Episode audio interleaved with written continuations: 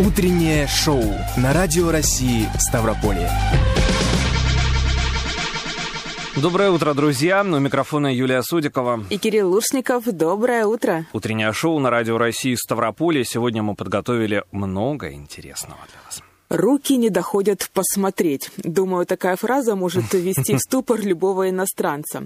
Как проходят уроки русского языка для заграничных гостей в клубе «Маруся», нам сегодня расскажет старший наставник для волонтеров в клубе Элина Шульц. Она уже спешит к нам в гости. Четверг – день киноновинок. Завидуем нашей коллеге Анастасии Эпендиевой. Она уже сходила в кино и подготовила краткий кинообзор.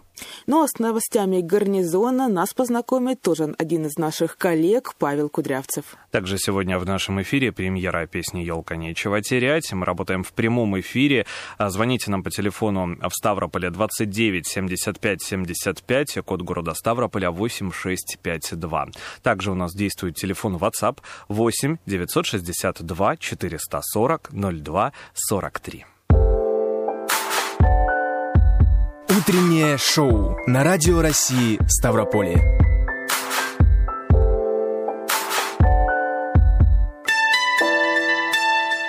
Давай из самого смешного, да? Давай. Стакан на столе стоит, а вилка лежит. Если мы воткнем вилку в столешницу, вилка будет стоять. То есть стоят вертикальные предметы, а лежат горизонтальные. Ну тут правильно? я с тобой не соглашусь, не совсем так. Допустим, если мы э, добавим на стол тарелку и сковородку, они вроде как горизонтальные, но на столе они будут стоять.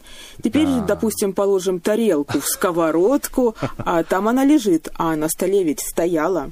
Может Нет. быть, тогда стоят предметы, готовые к использованию, но тоже не получается. Вилка-то всегда была готова к использованию, хоть и на столе она и лежала. Мне кажется, наши радиослушатели уже немножко так поднапряглись, потому что и мы сами порой не понимаем, как все будет эм, стоять, лежать, эм, сидеть.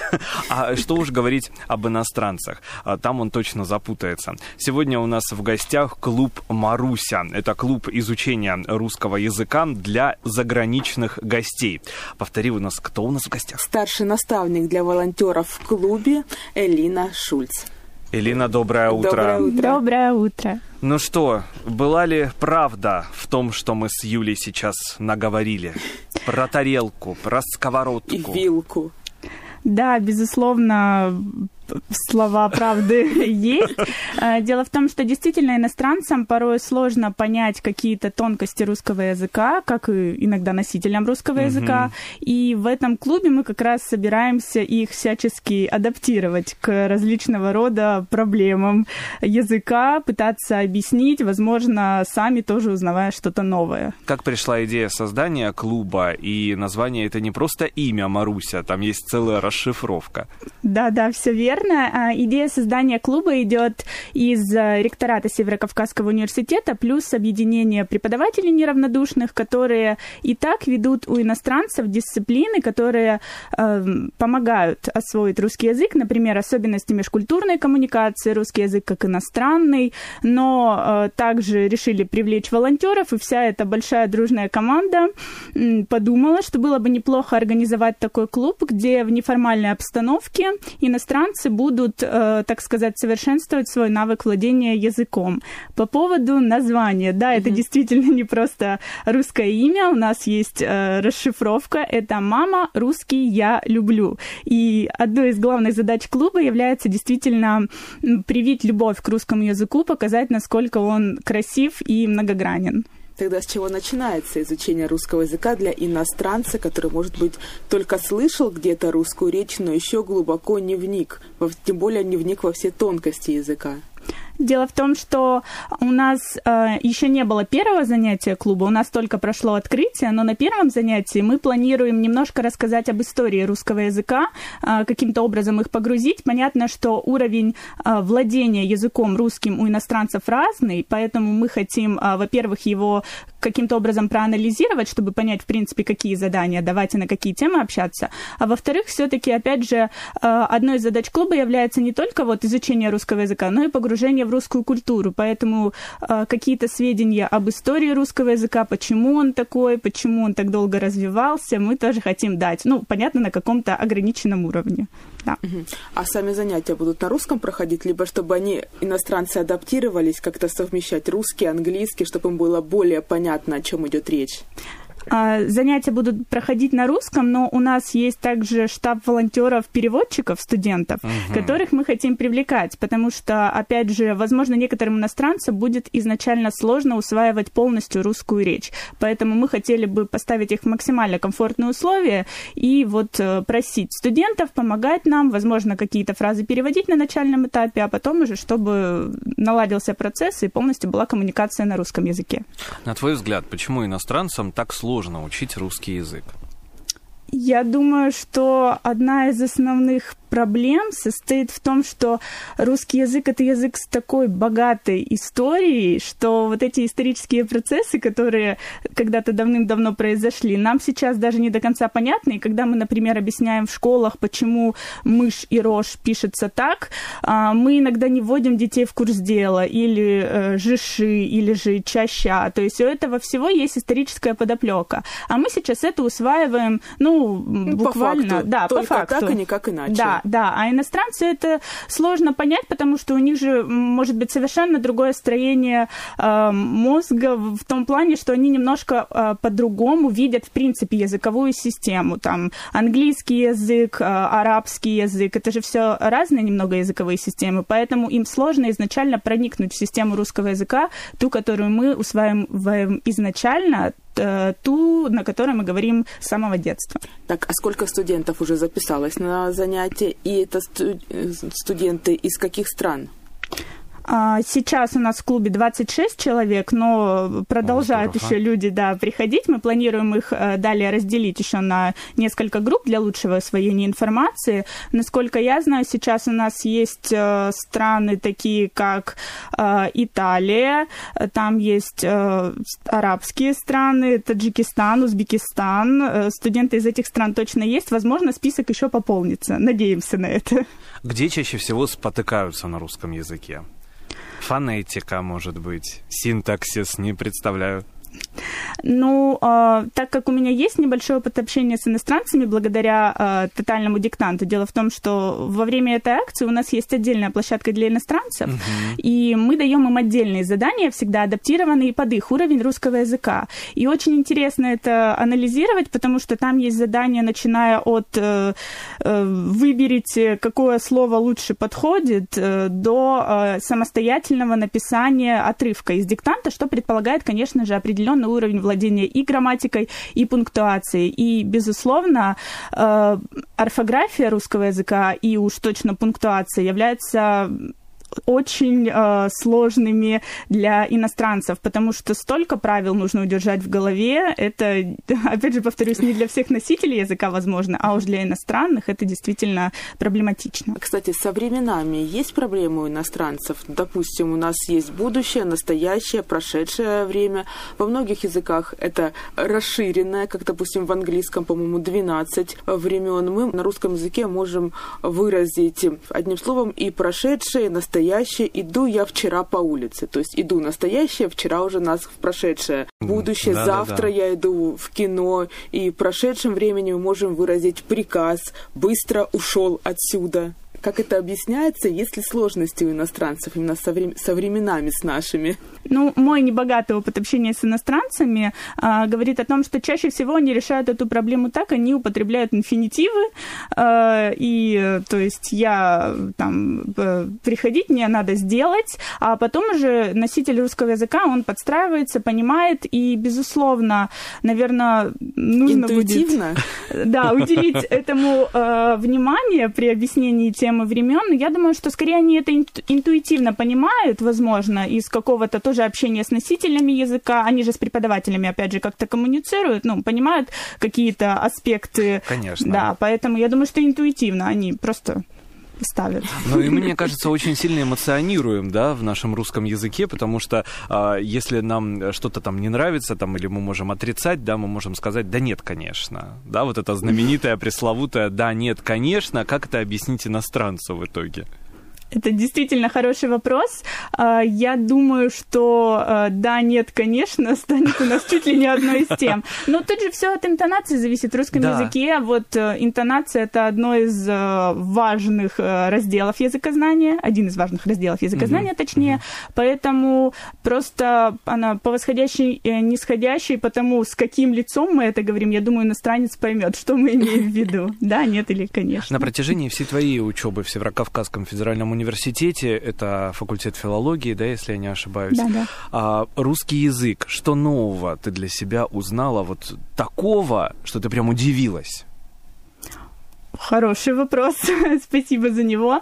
А, я думаю, что самое большое открытие, что в русском языке слова исключения — это не исключение, это правило, которое мы сейчас уже не используем. Я думаю, что вот это мое самое большое открытие, потому что всю школу нас учат вот так и никак иначе, а потом нам просто на парах по старославянскому, древнерусскому исторической грамматике рассказывают, что, оказывается, было время, когда говорили вот так, и если бы... А можно на примере, потому что я на филологии не училась, и мне, думаю, как и некоторым радиослушателям, сложновато вот сейчас провести какую-то параллель и самому придумать такие примеры? А, ну, например, те же самые рожь и э, мышь. Дело в том, что вот эти знаки, которые у нас сейчас э, являются мягким и твердым знаком раньше были э, редуцированными. Редуцированные ставились всегда на конце слов, э, потому что у нас был закон открытого слога, и плюс э, раньше писали э, слова все слитно, то есть не было такого деления, и просто для экономии места на бумаге э, делали так, ставили в конце слова редуцированный, и так человек, который читает летопись, понимал, что это конец слова. Э, потом произошло много страшных вещей, и э, падение редуцированного сфальсифицированных, от которого мы до сих пор не оправились, и э, переход э, полумягких в мягкие, но вот это все привело к тому, что сейчас у нас и мышь, и рожь, ну, это очень упрощенно, возможно, мои преподаватели сейчас меня слушают и думают, боже, Элина, что ты говоришь, но, тем не менее, все эти исторические процессы в совокупности привели к тому, что сейчас мы, не задумываясь, просто потому что нам когда-то так сказал преподаватель, пишем это, а на самом деле у этого всего есть э, вполне себе очевидная причина. Вот. На самом деле такие истории всегда на филфаке были, они очень интересные по поводу того, как образовывались да, те или иные слова. Я вспоминаю потрясающий пример, что звезда и гвоздь это одно и то же слово на самом деле. Что там ЗВ, ГВ, да, да, да вот да. эти вот потрясающие слова, ну, сочетания букв.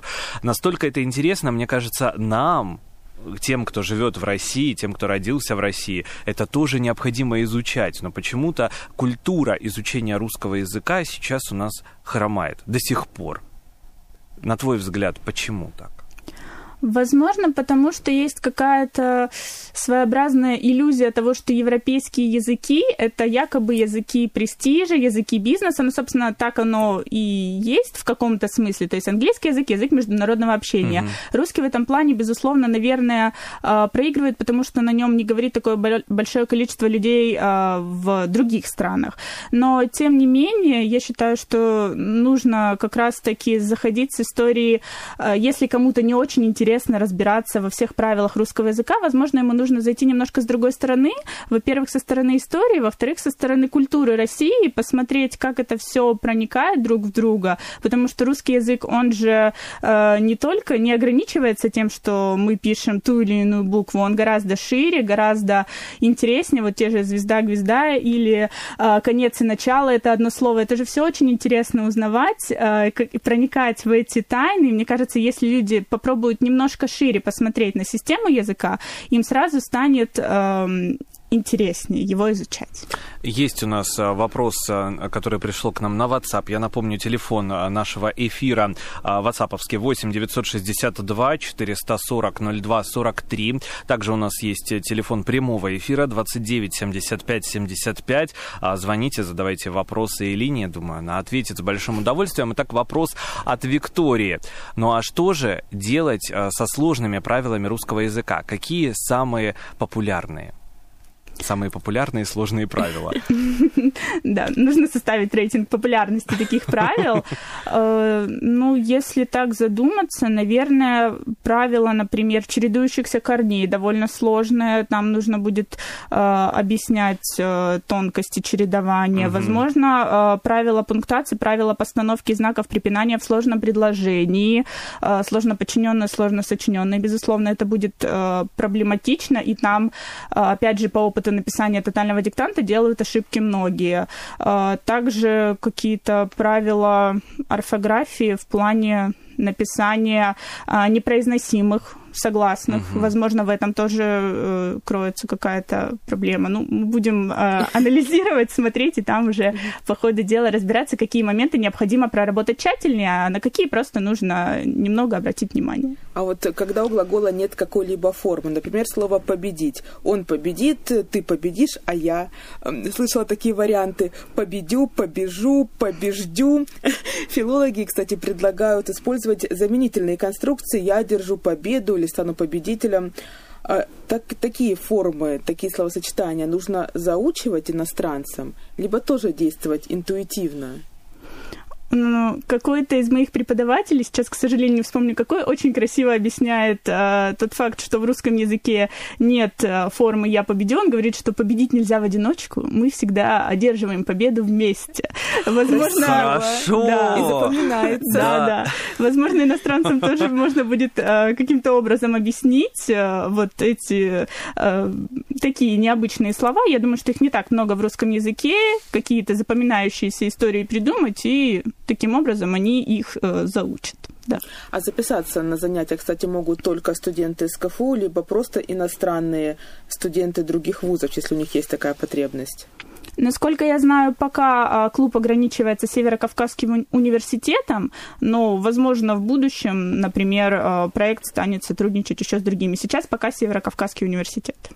А можно ли, кстати, говорить о том, что в последнее время русский язык для иностранцев стал популярен? Потому что я не раз на YouTube, в ТикТоке, в других э, соцсетях, в роликах видела, как иностранцы, иностранцы преимущественно из э, стран восточных начинают изучать наш э, русский язык, причем тоже с какими-то трудностями Ролики уморительные, я хочу сказать, потому что действительно вот эти все ошибки, про да, животных, так или иначе... Про насекомых, то есть спектр того, что им кажется странным, непонятным, да. очень широк. А, возможно, действительно есть некая тенденция интереса к русскому языку. Я думаю, что это связано еще и с тем, что а, в последнее время в России становится все больше а, людей в медиасфере, которые выходят за их слава, выходят за пределы России. Возможно, иностранцы каким-то образом узнают о том, из какой страны этот медийный человек, и хотят проникнуться культурой этой страны. Но это лишь одна из теорий. Возможно, просто становится все больше носителей русского языка за границей. Опять опять же, например, иностранцы слышат язык, им становится интересно, что это за язык, они начинают его изучать. То есть тут можно гадать, но действительно есть такая тенденция. По поводу того, что ты общалась, да, так или иначе с иностранцами, а что с ударениями? Все ли правильно сразу ставят, либо это тоже нужно на заучивание? Ну, насколько я помню, не замечала больших проблем угу. э, с акцентологией у иностранцев. Возможно, дело в том, что они же часто слышат русскую речь, э, ну, находясь так или иначе в э, рамках университета, где угу. по большей части их одногруппники это русскоговорящие люди, поэтому, возможно, они просто запоминают, и они же употребляют слова, э, которые уже до этого слышали, вряд ли они скажут какое-то, ну, новое слово, которое до этого ни разу не употреблял их, например, одногруппник или одногруппница. Поэтому, скорее всего, это просто э, запоминание в данном случае. Да, они запоминают, и поэтому правильно ставят ударение. Если какое-то новое слово, скорее всего, конечно, у них будут трудности. Понятно, что на каждое правило есть какие-то определенные примеры. Это будут примеры исключительно от вашего лица, либо, допустим, вы будете основываться на каких-то материалах, там, литературных, да, отрывки из произведений. То есть э, все в контексте, да, сделать, что не только русский язык изучить, но и а, побудить их, я не знаю, там, а, прочитать то или иное произведение.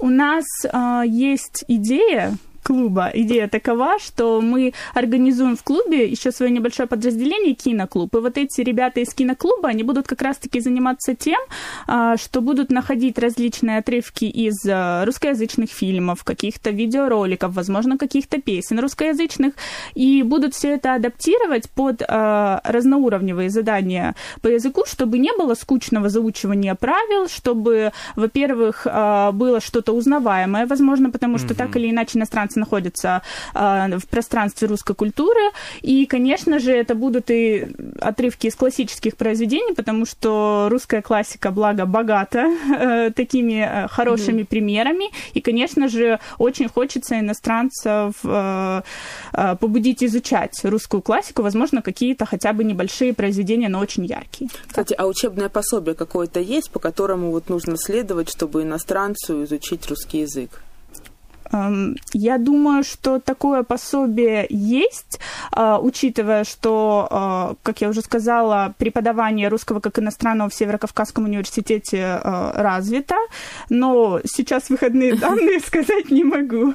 Я... я к чему спросила, потому что не так давно в одном из пабликов я видела ну, фотографию учебника, по-моему, для э, китайских студентов, которые хотят изучить русский язык. И там было все основано на стереотипах. То есть идет диалог.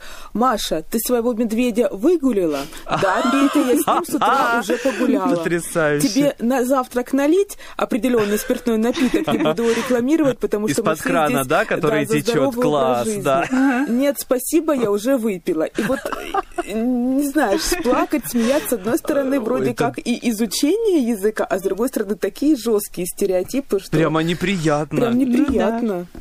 Ну, я думаю, возможно, авторы сделали это иронично, я на это очень надеюсь. В таком случае, конечно, э, забавно. Э, в противном случае печально, что Россия предстает именно такой, и я думаю, что в нашем клубе мы попытаемся показать ее все стороны, а не только вот эту стереотипную матрешка, балалайка и э, определенные алкогольные напитки. Но это страшно, что на протяжении уже многих лет и десятилетий, да, этот стереотип живуч на самом деле? Вот как его э, сломать? Как и его можно разрушить? Ли это сделать?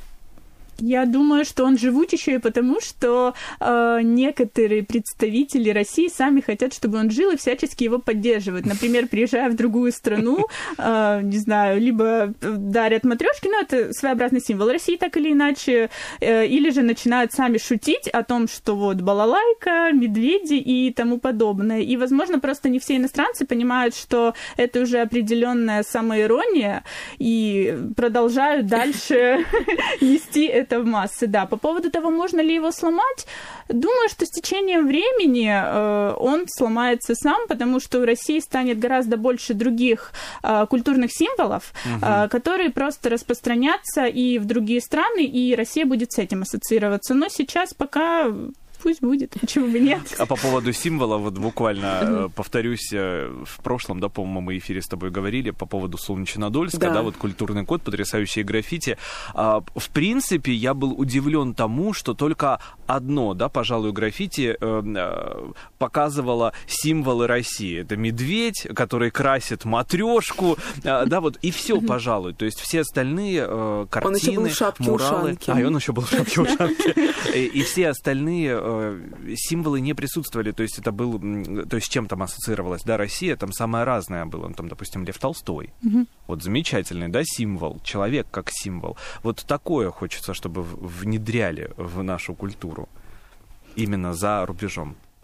Ну, я думаю, что Толстой, Пушкин, Достоевский и, э, возможно, ну, кто еще? Популярен Чехов, угу. они э, в каком-то смысле являются символами России, угу. потому что нередко э, во время каких-то международных э, мероприятий или открытий именно их, э, не знаю, выводят в какие-то презентации или России. цитируют. Да, да, или цитируют, да, да, да безусловно, угу. да, они являются. Сколько э, занятий планируется провести в клубе?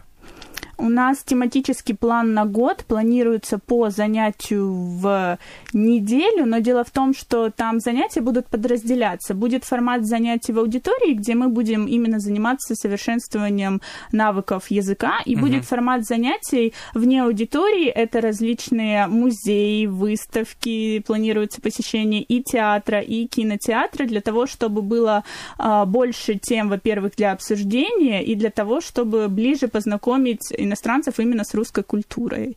Поэтому в совокупности я думаю, что ну где-то, возможно, 20 занятий там, чуть больше там, пока мы еще точное количество не просчитали, но планируется вот в таком формате проводить э, встречи клуба. Так, и когда первое занятие планируется? А, первое занятие планируется на следующей неделе, а, в пятницу, если не ошибаюсь, это будет 29 э, Русскоговорящим можно прийти послушать, посмотреть?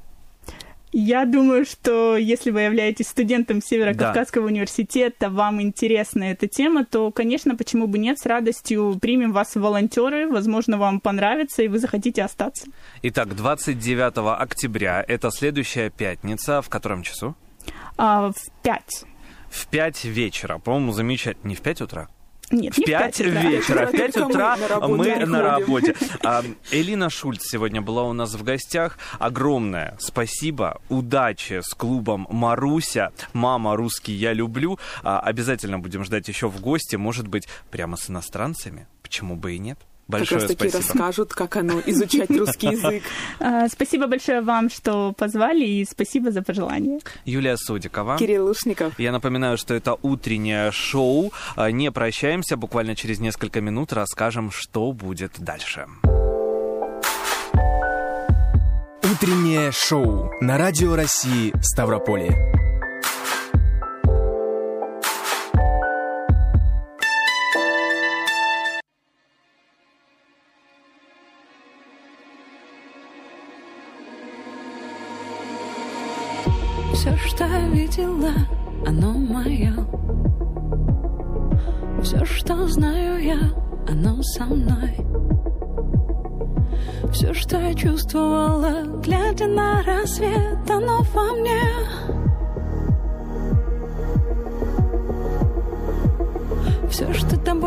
Сказано, это заповедь. Все, что с тобой связано, это золото. Все, что я чувствую, глядя на тебя, это любовь.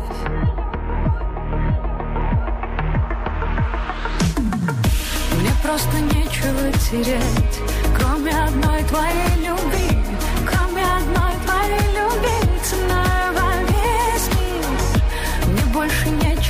терять, кроме одной твоей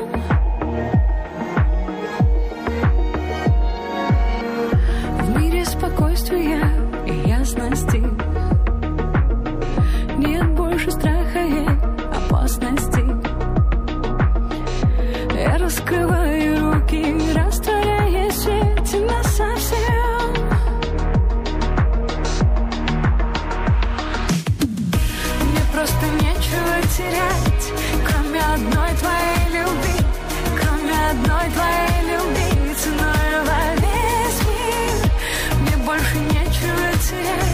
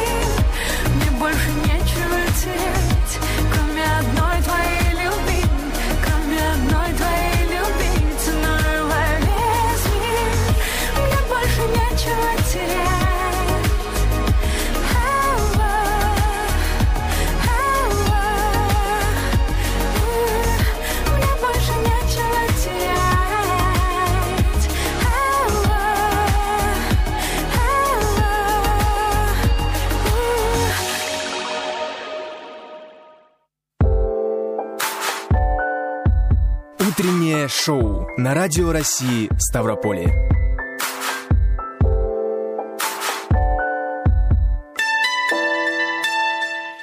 Зависть, конечно, плохое чувство, Юля, но я сейчас безумно завидую нашей коллеге Анастасии Пиндиевой. Пока мы на работе, она уже сходила а, в кинотеатр на ночь кино, да, не на одну премьеру, а сразу на несколько. Ну, Кирилл, я, конечно, знаю, что ты очень любишь кино, и ты бы была бы твоя воля, оттуда бы просто не выходил, но. Нужно во всем искать плюсы. Мы сейчас как раз-таки послушаем ее обзор и решим, на что сходить вечером. Итак, рубрика «Что посмотреть?». Далее новости гарнизона. И, в принципе, все на этом часе. Друзья, это было утреннее шоу. А, В 11.10 программа «Говорим сегодня». Не пропустите. В гости мы пригласили заместителя руководителя управления Роспотребнадзора по краю Ирину Ковальчук. Поговорим об одновременной циркуляции гриппа и коронавирусной инфекции. Чем опасны эти инфекции? Как защитить себя и своих близких? Потому что ситуация напряженная, а вместе с ОРВИ стала еще напряженней. Если у вас уже возникли вопросы, можете уже начать их нам писать на номер WhatsApp 8 962 440 02 43. Юлия Содикова. И Кирилл Лушников. Мы не прощаемся, встретимся очень скоро. До встречи. Что посмотреть? Новая кинонеделя обещает быть яркой и невероятно стильной. На большие экраны выходит байопик британского художника Луиса Уэйна, прославившийся картинами с антропоморфными кошками. Сюжет фильма «Кошачьи миры» Луиса Уэйна посвящен творческому становлению живописца и его отношениям с женой Эмили Ричардсон, которая была гувернанткой его сестер. Печально, но последние годы жизни Уэйн провел в психиатрических лечебницах из-за шизофрении. В главных ролях снялись Бенедикт Камбербэтч и Клэр Фой. Компанию им составила Оливия Колман. Это волшебный и феноменальный фильм, одна из лучших картин этого года. Триумф Венецианского кинофестиваля, внеконкурсная программа. Вторая часть проекта по перезагрузке хэллоуиновской франшизы. Название говорящее «Хэллоуин убивает». В новом фильме Джейми Ли Кертис вернется к роли Лори Строуд, которая ведет войну с беспощадным маньяком Майклом Майерсом со времен самого первого Хэллоуина 1978 года. В этом фильме она собирает для расправы с маньяком толпу линчевателей. Очередная схватка двух заклятых врагов будет невероятно суровой и полной сюрпризов. Нынешний слэшер не содержит ни одной мирной сцены, но окончательное завершение драмы ждет нас лишь в третьей части с красноречивым названием «Хэллоуин заканчивается». Если на улице погода нелетная, то самое время посмотреть «Прожитое лето» Бланка Суарес и Хавьер Рей в восхитительной мелодраме о прощении и прощании. По сюжету Изабель, студентка факультета журналистики, вынуждена пройти стажировку в газете небольшого прибрежного городка Галиции, чтобы получить степень. Назначенная ей должность написания некрологов. В первый же день ей в руки попадает анонимное письмо, посвященное некой Лусие. В нем рассказывается история любви, дружбы и измены 1958 года. Чувственный и душераздирающий фильм «Молитва всем влюбленным». Шедевр 71-го Берлинского кинофестиваля теперь и на российских экранах. Французская драма «Маленькая мама». Это новая картина Селин Сьямма, автор фильма «Портрет девушки в огне». По сюжету восьмилетняя Нелли, у которой недавно умерла бабушка, едет вместе с мамой Марион в старый семейный дом, чтобы вывезти оттуда вещи. Нелли переживает, что внучка так и не попрощалась с бабушкой как следует. Марион тяжело находиться в доме, где она выросла, поэтому на следующий день она уезжает, оставляя маленькую дочь с отцом. Девочка идет гулять в соседний лес и встречает возле самодельного шалаша свою сверстницу, похожую на нее, как две капли воды. Главные роли исполняют Жозефина и Габриэль Санс, реальные сестры-близнецы. Незнакомку зовут Марион, и это, как нетрудно догадаться, и есть мама героини, только в восьмилетнем возрасте. «Маленькая мама» – карантинное кино, камерное. Оно длится всего 72 минуты и выглядит скорее наброском к так и не снятому фильму. Речь идет о детстве как об особом этапе, о сестринстве, о том, что значит быть девочкой и женщиной. Кинотеатры подготовили сюрпризы для любителей ретроспекции на большом экране. Легендарный фильм Педро Амальдовара «Возвращение» 2006 года. Это непрерывная схватка между мыльной оперой и высокой трагедией. В сценарном чемоданчике испанского классика любой сюжет выглядит как яркий коллаж из провокационной сентиментальности. «Возвращение» показывает нам современный Мадрид. Привлекательная молодая испанка живет с безработным мужем и подрабатывающей красавицей дочерью. Семье катастрофически не хватает денег, и поэтому ей приходится трудиться сразу на нескольких работах. Она сильный, волевой человек, прирожденный боец. Но, как всякая женщина, она невероятно ранима. С самого детства она хранит тайну. Это кино пропитано проблемами возраста, внешности, семейной жизни и поиском счастья. Настоящий поклонник женского шарма в лице Пенелопы Круз оценит эту картину по достоинству. Изящная философия бытия. С вами была Анастасия Пиндеева, и теперь вы точно знаете, что посмотреть. Важно? Вызывает возмущение? Случилось что-то необычное? Поделитесь с нами интересными новостями. Озвучим ваши вопросы гостям в прямом эфире. Теперь всегда на связи. Наш WhatsApp 8 962 440 02 43. Нам интересно ваше мнение. Нам интересны вы.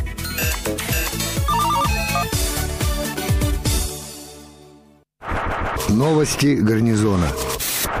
Здравствуйте, у микрофона Павел Кудрявцев о буднях Южного военного округа. Батальонные тактические группы мотострелковых соединений 49-й и 58-й общевойсковых армий Южного военного округа, а также соединения береговой охраны Черноморского флота провели совместное тактическое учение по отражению наступательной операции условного противника на морском побережье. Задачи оборонительной тематики в составе разнородных тактических групп мотострелками трех объединений округа решались на полигоне Апук в Крыму. Оценку действиям командиров батальонных тактических групп дал командующий войсками Южного военного округа генерал армии Александр Дворников. Цитата. Нешаблонные подходы в применении штатного вооружения с целью повышения мобильности и создания условий для внезапно изменяющейся тактической обстановки не в пользу противника смогли обеспечить командиры на данном участке обороны. Конец цитаты. В боевых порядках мотострелков активно применялись кочующие орудия, в том числе минометы, зенитные установки и станковые гранатометы на автомобильной и бронированной технике. Кроме того, в системе разведывательно-огневых комплексов действовали группы снайперов, в том числе на огневых средствах высокой мощности, танках Т-72Б3, боевых машинах пехоты с использованием противотанковых ракетных комплексов. С учетом боевого опыта современных вооруженных конфликтов, в основе тактических групп соединения округа также действовали высокомобильные мотострелковые роты на бронетранспортерах и вертолетах. Учение проводится в рамках двустороннего командно-штабного учения по управлению войсками округа на юго-западном стратегическом направлении. Ходе масштабного командно-штабного учения штурмовой отряд специального назначения общевойсковой армии округа, дислоцированный в Краснодарском крае, отработал скрытную переброску и высадку тактического воздушного десанта в заданный район на вертолетах Ми-8 «Терминатор» на горный полигон Кабубаши в Карачаево-Черкесии. После десантирования военнослужащие в полной экипировке совершили 10-километровый марш-бросок по пересеченной местности в район проведения специальной операции, проникли на территорию полевого лагеря и уничтожили командный пункт мотострелкового соединения. С целью проверки боеспособности соединений и воинских частей командование округа задействовало в учении более 50 диверсионных групп из числа подразделений специального назначения. Специалисты войск связи округа провели масштабную радиотренировку по обмену данными, обеспечив устойчивую связь между полевыми пунктами управления соединений и воинских частей, подразделений ВВС и ПВО, а также военных баз в Абхазии, Южной Осетии и Армении. Тренировка прошла в рамках двустороннего командно-штабного учения по управлению войсками округа на юго-западном стратегическом направлении. Более полутора тысяч связистов выполнили задачи по скрытному перемещению техники, провели сеансы закрытой видеоконференции, электронный обмен данными в условиях радиоподавления – Военнослужащие обеспечили бесперебойное и устойчивое управление войсками в дневное и ночное время в условиях применения противником средств радиоэлектронной борьбы, отравляющих веществ, действий диверсионно-разведывательных групп и атак ударных беспилотных летательных аппаратов. Занятия подразделений связи Южного военного округа проходили на общевойсковых полигонах, дислоцированных на Ставрополе и Кубани, Волгоградской и Ростовской областях, в Дагестане, Северной Осетии, а также на российских военных базах в Абхазии, Южной Осетии и Армении. Военнослужащие огнеметного подразделения радиационной, химической и биологической защиты Южного военного округа уничтожили живую силу условного противника термобарическим зарядом повышенной мощности в ходе двухстороннего батальона тактического учения на общевойсковом полигоне «Прудбой». В рамках активной фазы учения личному составу мотострелкового соединения удалось нанести поражение по критически важным объектам противника с применением самолетов оперативно-тактической авиации – подразделения радиационной, химической и биологической защиты, используя огнеметные системы «Солнцепек», уничтожили механизированную колонну условного противника, а расчеты провели пуск 220 миллиметровых неуправляемых реактивных снарядов термобарического действия по целям, находящимся на максимальном удалении от 3 до 5 километров. Корректировка огня и оценка результатов огневого поражения целей велась с применением комплексов беспилотной авиации. В Республике Северная Осетия Алания на базе учебного центра военной полиции Вооруженных сил России во Владикавказе проходит четвертая спартакиада среди подразделений военной полиции. В ней принимают участие 9 команд от Южного, Западного, Восточного, Центрального округов и Северного флота, а также от Управления коменданта охраны военной комендатуры Москвы, сотой военной автомобильной инспекции и учебного центра военной полиции. Соревнования проходят в шести спортивных номинациях «Метание гранаты F1 на дальность», армейского гиревого рывка, военное многоборье, марш-броске на 5 километров, мини-футболе и самбо. Награждение команд победителей первенства состоится во время торжественной церемонии закрытия 22 октября. И это все новости. Всего хорошего. До встречи. Новости гарнизона.